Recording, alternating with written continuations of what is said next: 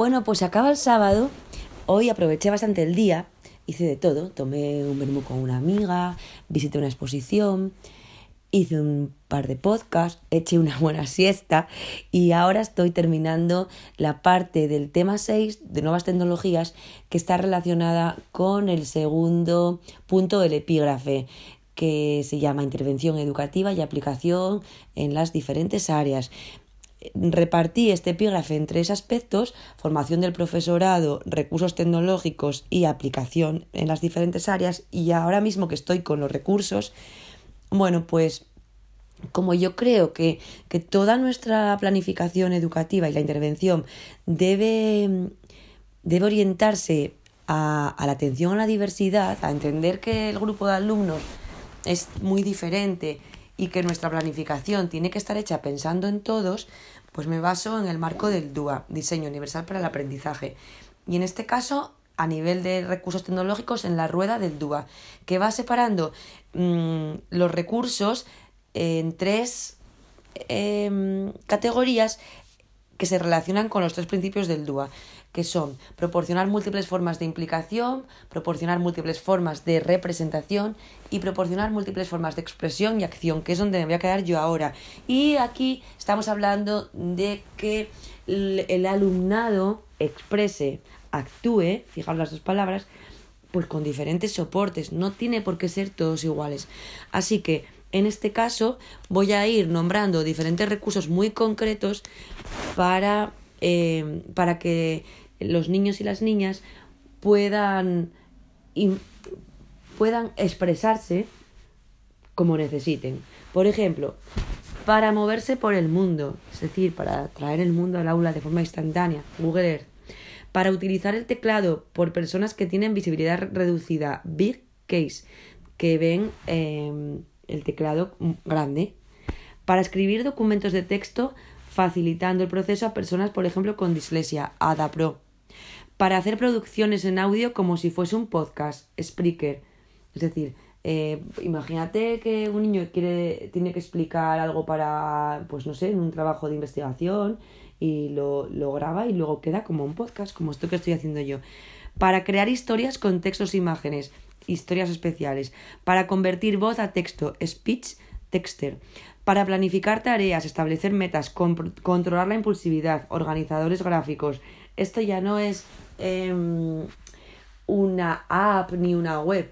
Esto ya es más bien una idea, pero puedes utilizar herramientas como Padlet, como PowerPoint, eh, como documentos de texto, ¿vale?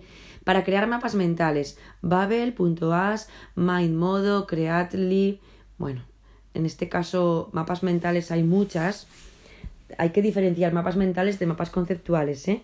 Mapas mentales es una representación gráfica que parte de una idea central y a partir de ella va sacando diferentes mm, ramas o diferentes categorías y sobre todo se relaciona con el color. Es decir, si partes de determinantes bueno, pues dices artículo todo amarillo y de ahí pones los artículos que son, los ejemplos y todo en amarillo, incluso los dibujitos que hicieras todo en amarillo. Después, demostrativos azules y así. Para gestionar una agenda, agenda escolar. Para anticipar hechos y facilitar la comunicación, sobre todo para el alumnado con TEA, eh, una aplicación muy guay que se llama Día a Día. Para encontrar recursos especialmente pensados para alumno TEA, hay un buscador que se llama el ZAC Browser que está muy bien para alumnos mm, con, con trastorno de espectro autista. Y todos estos recursos necesitan unos dispositivos. Claro, eh, yo estoy hablando del software, recordamos la definición de Pere Marqués de software educativo, aquellos programas informáticos creados para uso didáctico. Bueno, yo estoy hablando de software educativo concreto, de aplicaciones que valen para otras cosas, pero que tiene, se les puede dar un uso educativo, pero luego necesitan, pues eso, los recursos informáticos, ¿vale? Y también una distribución de horarios y espacios. Esto tiene que estar organizado en el plan de cada centro. Por eso, em, en la resolución del 6 de agosto de 2001, que em, que, donde están las instrucciones para, para llevar a cabo el reglamento orgánico de los centros, aparece la figura del coordinador o coordinadora TIC, que elaborará, de acuerdo con el equipo directivo, el programa anual de nuevas tecnologías y tendrá en cuenta al menos estos apartados. Gestión de las aulas con dotación informática y audiovisual, horarios y criterios de utilización, actuaciones previstas para la dinamización del centro, eh, de los recursos, de los materiales, para la integración de las TIC en el currículo. Recordamos que en la circular de inicio de curso eh, aparece que eh, los centros han de elaborar un plan de integración de nuevas tecnologías para usarlo de manera transversal y transparente y para mejorar la información externa e interna y también como dinamizador de la propia innovación del centro. También en este plan, plan TIC, podríamos llamarlo, aparte de la gestión del aula y las actuaciones previstas, también deben venir las actuaciones para difundir entre el profesorado la información y los recursos informáticos audiovisuales y multimedia. Es decir, bueno, pues imagínate que alguien es coordinador TIC y eh, encuentra pues yo que sé, una herramienta nueva o, o, no nueva, pero encuentra un uso para hacer, por ejemplo, coevaluación. Bueno, pues la tiene que, la tiene que compartir con el compañero, con los compañeros eh, docentes. Y el último aspecto que aparece en la resolución del 6 de agosto es diseño del seguimiento y evaluación del programa. Si os fijáis, siempre en todos los programas ¿eh?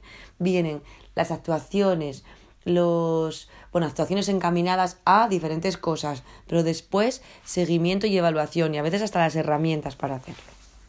Bueno, con esto termino la parte de recursos y me voy a meter con la parte de aplicación en las áreas. ¿Vale? Lo separaré por un lado para no hacer un podcast gigantesco, pues por ejemplo, mates y lengua, mm, y a lo mejor educación física, bueno, no lo tengo muy claro. Voy a hacer varios, ¿vale? Bueno, me despido, os deseo un buen día Espero que os haya servido. Echad un vistazo a estos recursos, buscad los demás y hacer vuestro propio cuadro. ¿Vale? Venga, un besín.